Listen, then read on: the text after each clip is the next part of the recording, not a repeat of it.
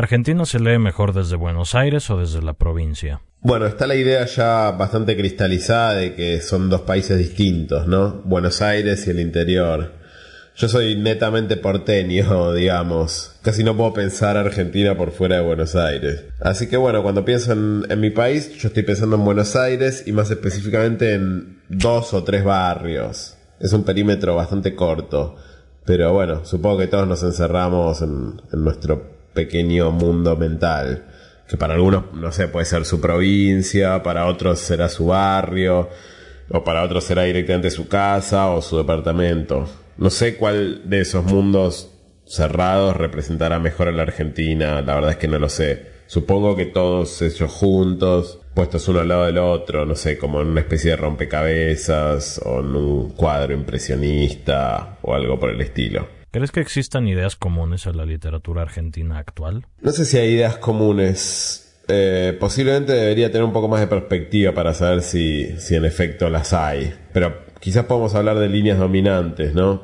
Algunas son demasiado parecidas a, las, a, a esas líneas dominantes de otra época. No sé, pienso por ejemplo en realismo contra imaginación, en intelectualismo contra vitalismo, narratividad contra esteticismo, bueno, y un largo etcétera. No sé, yo siento, y posiblemente sea solo una intuición, que hay algunos escritores y escritoras nuevos que, que ya superaron esas dicotomías, ¿no? Esos, esos viejos pruritos. Algunos escritores de lo que podríamos llamar la nueva camada que ya de algún modo declararon como, no sé, obsoletas las batallas literarias de otra época. Y por ahí, no sé, quizás la idea común a la literatura argentina de esta época sea justamente ese desprejuicio, ¿no? Eh, o por lo menos eso es lo que me gusta ver y pensar. Al leer y al escribir, ¿prefieres una crónica realista o un cuento fantástico? Yo prefiero leer algo realista. Eh, y quizás eso se derrame también en las, en las poquitas cosas que he escrito hasta ahora, que están bastante pegadas a mi experiencia.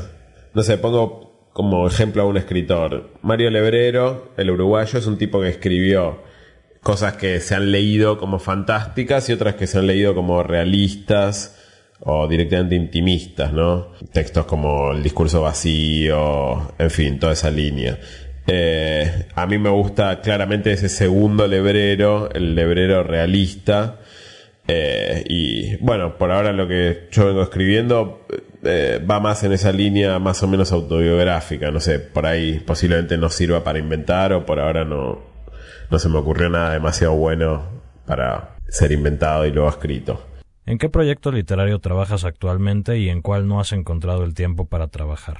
Terminé una novela que es la en esta edición de Letras Libres se están publicando unos fragmentos. Es un libro sobre los años que van desde la mitad de desde la mitad al fin de la adolescencia, digamos, desde los 15 a los 23 años. Una novelita breve de formación en, en la Buenos Aires del cambio de siglo.